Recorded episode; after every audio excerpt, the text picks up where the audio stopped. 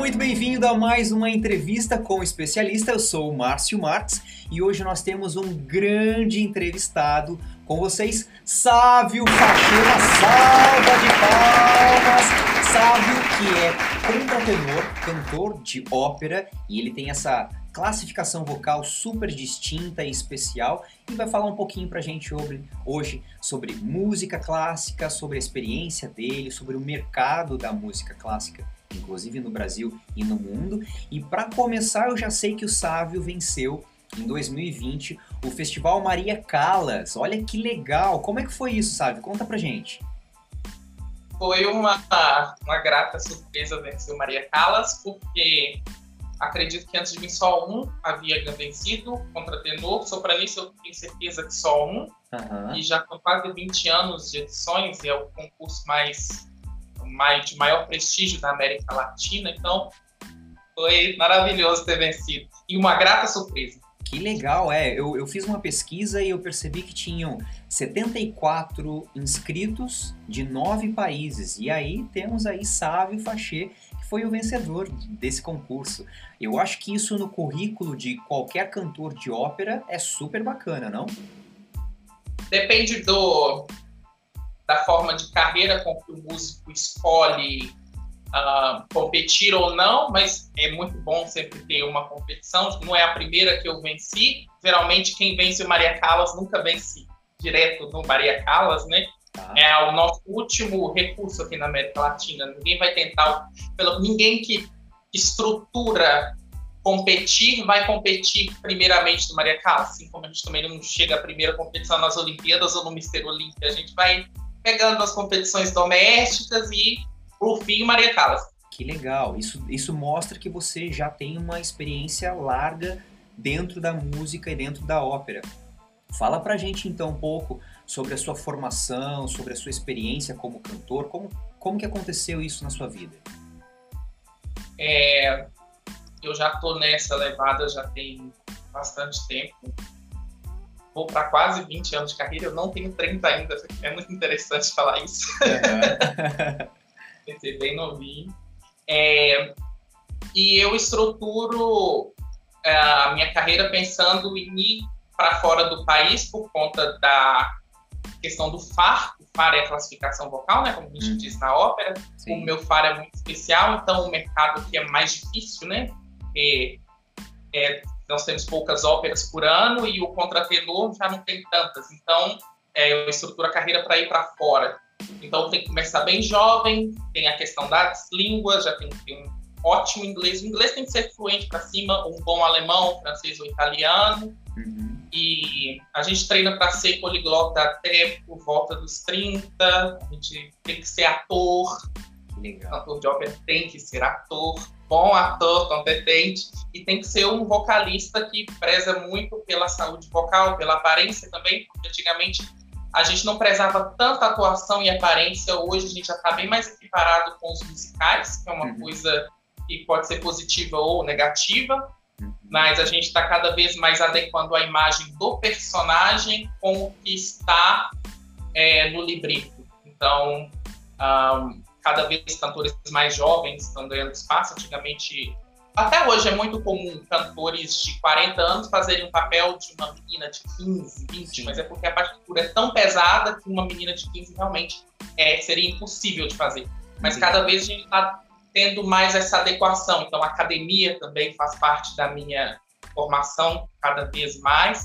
E eu não vivo assim 24 horas por dia e não durante a vida inteira, né? Mas durante a preparação. E na faculdade não dá para você fazer tudo isso e ainda ter um corpo bacana, uma pele muito bacana, um cabelo bacana. Então a formação ela é, ela é muito interdisciplinar e é muito parecida com a do, do ator em geral.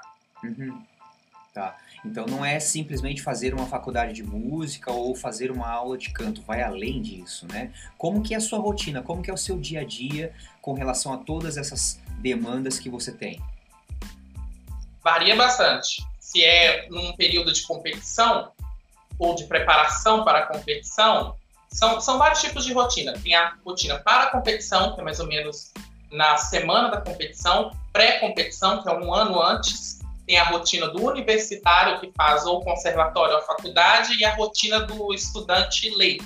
A rotina do estudante leigo é por volta de três horas por dia, de três a uma hora por dia, até os seus 18, 19. Você canta e tem uma aula por semana. Na Europa é diferente, é mais pesado, né? Tá. É, de canto. E atuação às vezes piano, às vezes. Aqui no, no, país é um pouco mais incomum os cantores serem ótimos ao piano. Na Europa é uma obrigação, porque é mais fácil, né? Tá. É, o, o, estudante universitário já sofre bastante, porque às vezes a gente mata a aula para estudar. Acontece muito, né? Mata a aula de percepção para estudar o alemão da prova de interpretação de música de câmara. Então, é, a, o universitário é o que mais sofre. Depois que a gente forma, a gente faz a rotina de competição, se prepara por um ano, dois. Isso num, num plano de carreira muito bem estruturadinho, que é o que eu sigo. Tá. Aqui no Brasil é bem comum esse plano de carreira estruturadinho. Porque as pessoas, tem gente que entra na faculdade tanto com 30 anos. Isso na Europa é impensável para quem quer ter uma carreira. Aos Sim. 30 você já tem a carreira. Você não vai começar a entrar na escola, porque lá é lá. E durante a semana de competição, a rotina é bem pesada, é, por questões de aparência, é, se hidratar bastante, fazer bastante exercício para estar no seu melhor. As meninas, às vezes, fazem dieta de líquidos para entrar naquele vestido, os rapazes para ficar peitoral maior, é, escolher um vestido para cada performance que vai fazer. Então, depende muito de, do que eu estou fazendo. Eu agora estou em preparação, eu estou em pré-competição. Eu não estou em nenhuma competição ainda, tá. mas eu estou me preparando para competir de novo. Já venci Maria Callas, então eu não tenho mais o que fazer aqui na América Latina. Porque você sempre faz uma competição acima. Isso também é muito importante. Você não faz uma competição abaixo do que a que você ganhou. É, Aqui no Brasil as pessoas ainda fazem isso, mas é por não saberem dessa, dessa regra, entre aspas. Então, se você venceu Maria Callas, você não faz outro concurso no, no país. É, talvez pela eventualidade da pandemia, sim, mas o normal seria você ir para fora. Então, como eu estou nesse período de competição, pré-competição, eu pego muito pesado com o corpo, academia, abaixar o percentual de gordura, aumentar a massa magra muito fono, toda semana fono. É, eu tenho ali uns dois mil reais de fonoaudiólogo, três por dia que eu tenho que ficar usando. E línguas. A gente foca muito quando a gente está em season de competição na, nas línguas, porque até a dicção conta pontos na hora. A atuação fica um pouquinho em segundo plano durante o período de, concurso, porque você não está se preparando para um papel. Uhum. Mas basicamente a rotina ela varia muito do que você está fazendo. Tá. Interessantíssimo porque a gente vê que é literalmente uma vida como a de um atleta, né? Você tem que ter uma vida super regrada, super organizada e focando sempre nas competições. Então é literalmente um atleta. Existe inclusive uma coisa muito comum dentro da nossa área de chamar os cantores de atletas da voz, né? Não porque eles simplesmente, simplesmente competem, mas porque tem essa organização de vida, essa administração, essa vida regrada. A gente, o cantor leigo muitas vezes assiste um outro cantor e acha, nossa, aquilo é dom, aquilo é talento só. Mas a gente vê que é muito mais que isso, né? E aí eu quero te perguntar uma coisa bem específica com relação à sua classificação.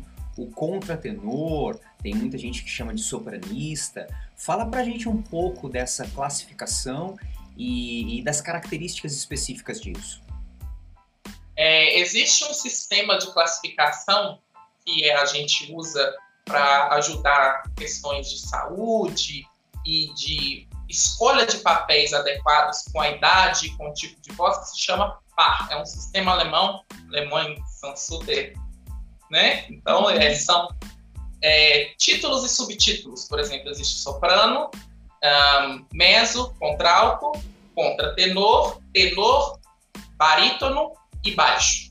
Ah. São sete. Mas entre essas sete, existem várias outras. Por exemplo, só no soprano tem uns oito subtipos de soprano. Só no meso tem uns três. Tá no contralto tem três, dois. No tenor tem outros sete, oito. Nos contratenores temos dois. Que são que é o contratenor e o sopranista. Algumas pessoas hoje em dia usam mezzo sopranista, mas isso é, não funciona muito bem, cai bem em desuso. É, é algo moderno, talvez seja mais utilizado mais para frente, mas geralmente é contratenor e sopranista. O sopranista ele canta por volta ali de uma terça acima do contratenor comum, mas em coro ele pode cantar tanto em contralto quanto em soprano. Isso vai mais da cor da voz da pessoa do que da extensão. Os cantores de ópera geralmente têm extensão muito, muito avantajada, né? Uma extensão muito privilegiada. Um, e o sopranista é o tipo mais raro dos contratenores. Esses os contratenores que cantam com falsete e os com voz um, mais natural que teve algum problema hormonal, ou passou pela muda muito tarde, ou algum tipo de castração química. Existem várias, várias questões que podem afetar na acuidade da voz do homem, né? Perfeito. Eu sou um sopranista natural, só que eu não sou um sopranista tão agudo, o que é ótimo, porque geralmente os contratenores fazem papéis masculinos, esses papéis não são tão agudos assim. Então, para trazer um contraste com o papel da soprano, que geralmente é sempre a principal, nas óperas barrocas, quando a gente brilha mais, ter essa voz um pouco mais grave, um pouco mais forte, é interessante para causar contraste, porque ela não tem, você tem. Então, quando o sopranista ele tem uma voz muito feminina e muito aguda, pode ser muito difícil construir uma carreira um, de ópera mesmo, não de gravação de tá. ópera. Tá. São duas coisas diferentes, gravação e ópera de verdade. Claro. E o contratenor normal, sopranista, ele tem uma voz mais delicada, às vezes até soa menos uh, escura e potente do que a do, uh, do sopranista porque o sopranista tem um instrumento geralmente um pouco mais forte, mais robusto. Uhum. O, contratenor, é, o contratenor falsetista, geralmente ele é um barítono, ou um tenor, ou um baixo. Entendi.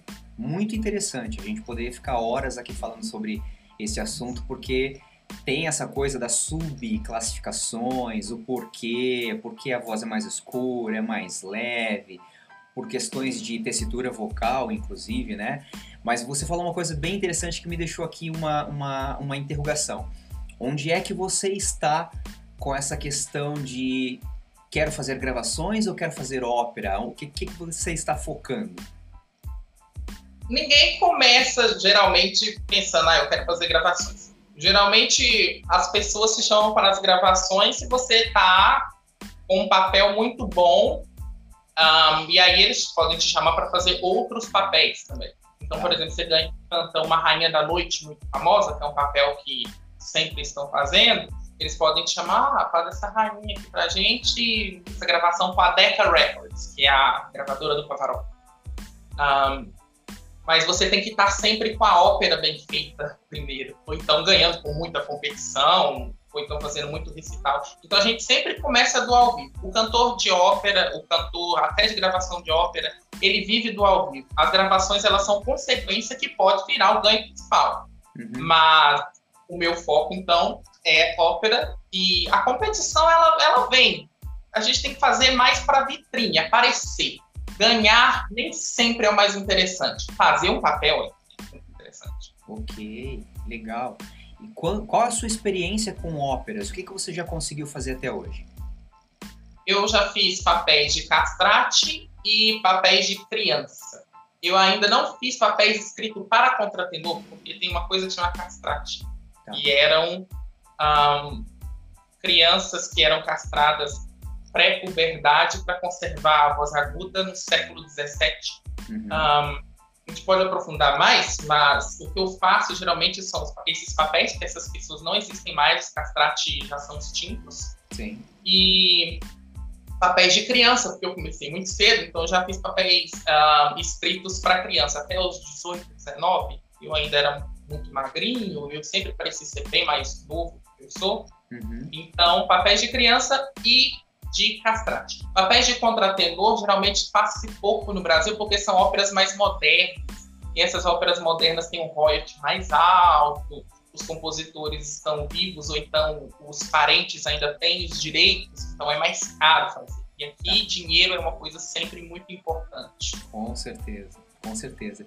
E aí, já aproveitando a deixa, como que você enxerga o mercado de música clássica no Brasil?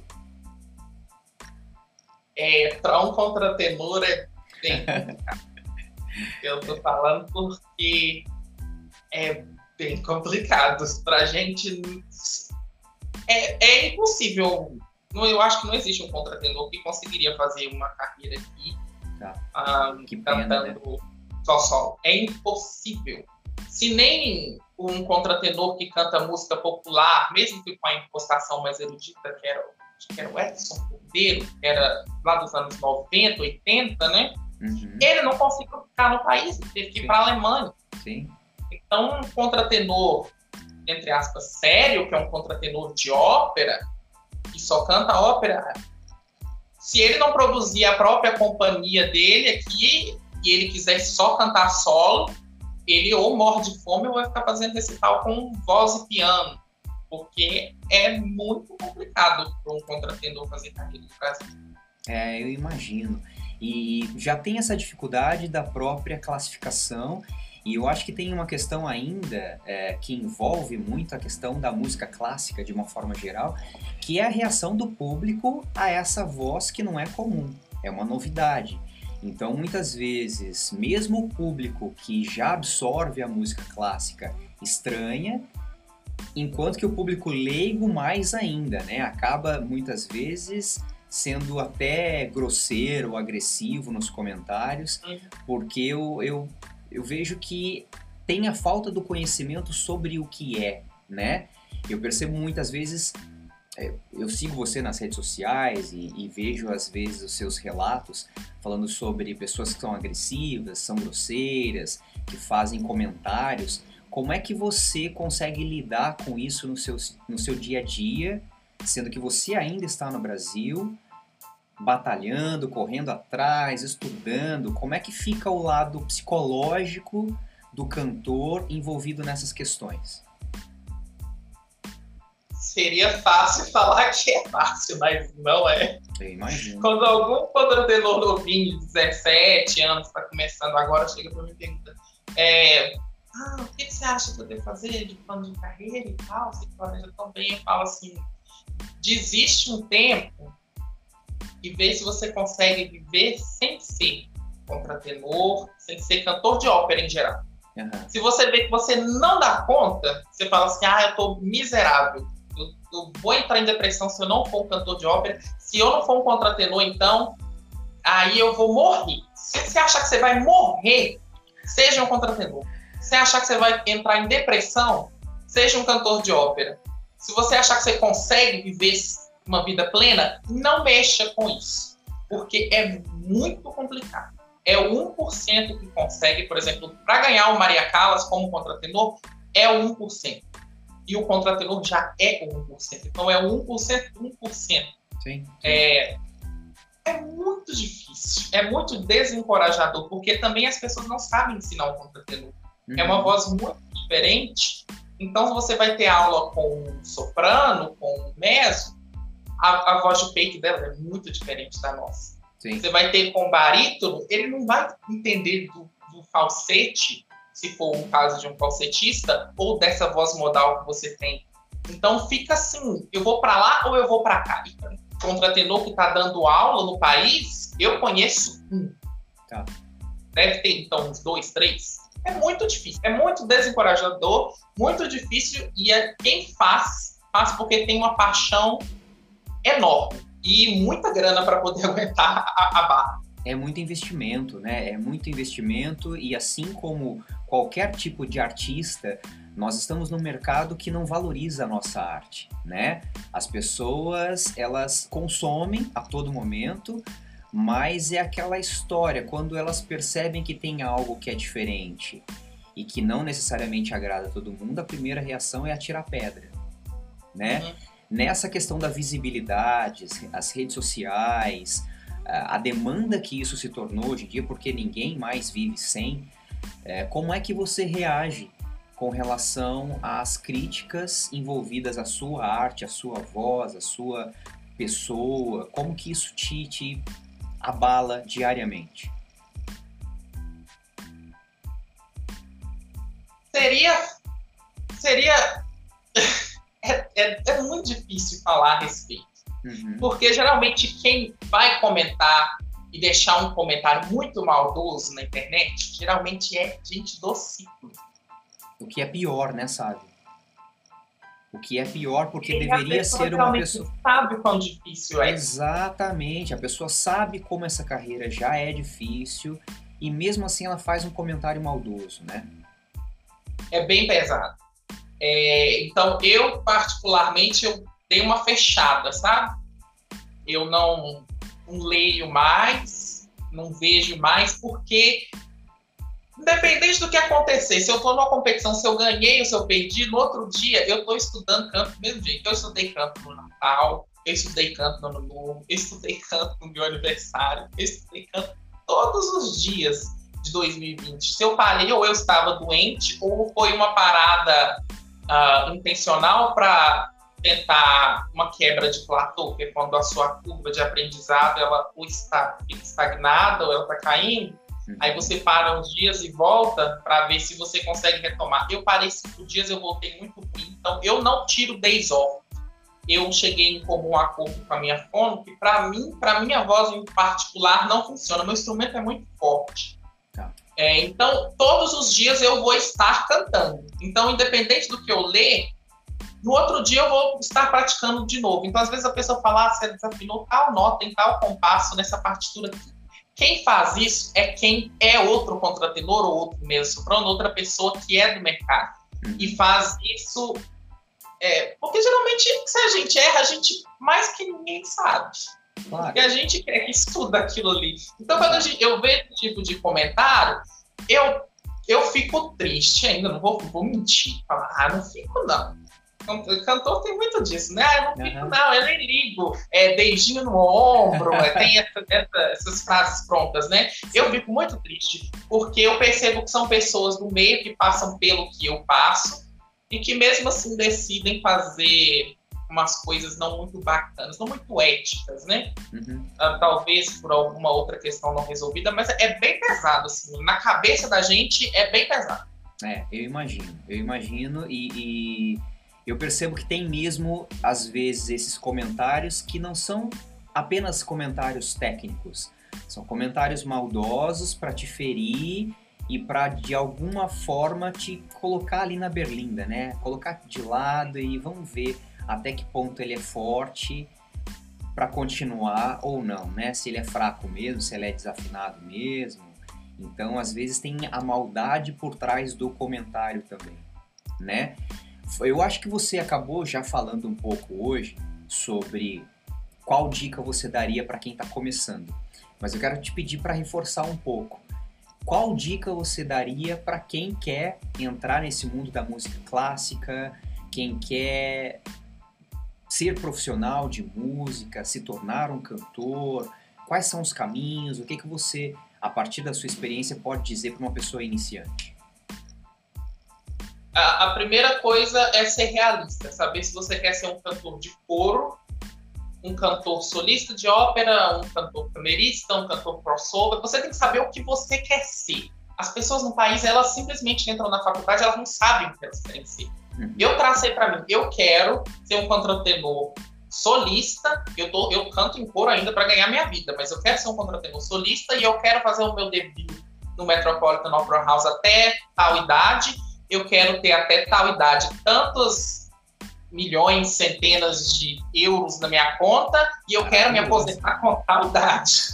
Porque esse plano de carreira, ele é essencial para quem lida com arte, porque você ganha um pão hoje, você fica três meses sem ver uma migalha. Uhum. Então, tem que existir plano de carreira, tem que existir previdência privada, tem que existir, existir investimento desde tenra idade é, e fala, pode ser 50 reais, você tem que investir, tem que ter previdência privada, tem que ter acompanhamento e planejamento e saber o que quer ser.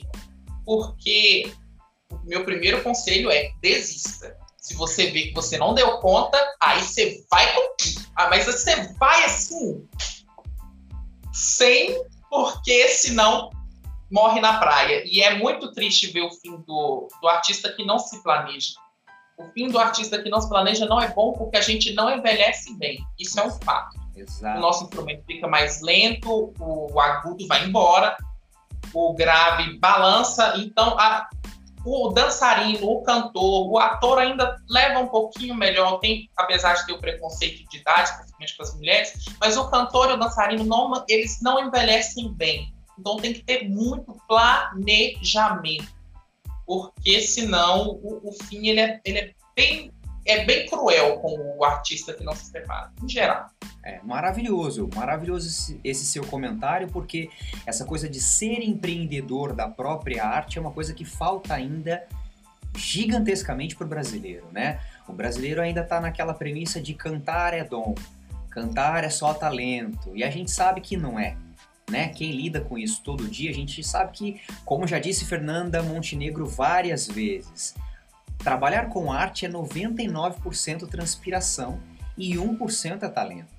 Então a gente sabe o sacrifício que a gente faz todo dia e paga uma aula aqui, vai lá na fono e faz uma produção aqui, ganha um cachê mínimo que de repente você tem que bancar o mês inteiro. Então você tira do bolso, você ganhou 50, você gasta 200 muitas vezes, né? Então esse planejamento que você falou, fantástico. É a primeira vez que eu falo com alguém que coloca isso como um ponto chave para a carreira. Eu acredito muito nisso.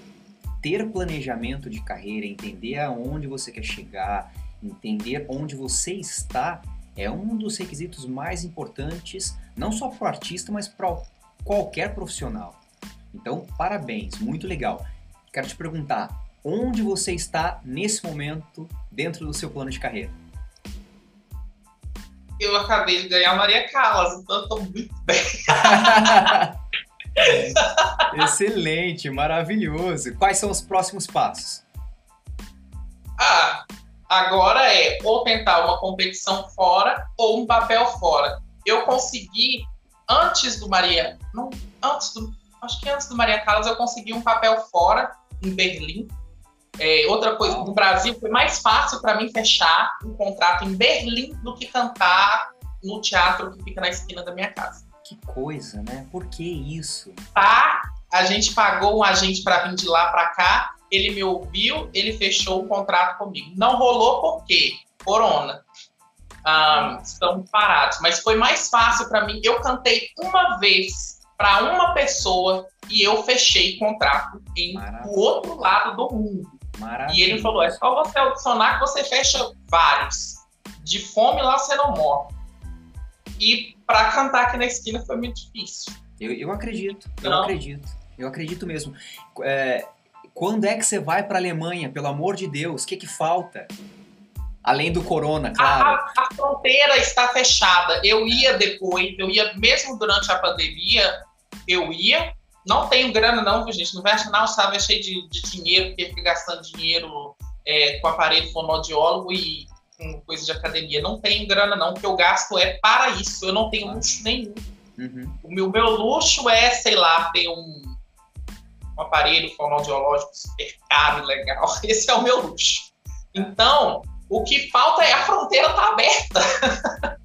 porque tá fechado. Não, não entra no brasileiro lá torcer para essa vacina chegar logo, para a gente eliminar essa chance desse vírus, para que as coisas voltem a acontecer, né, como deveriam. Eu acho que pessoas como você precisam sim ganhar o mundo, precisam conseguir chegar onde quer, porque são pessoas que estão batalhando, né? Não são essas pessoas que estão aí sentadinho no sofá esperando alguém bater na porta e perguntar: escuta, tem um cantor aí que quer cantar, né?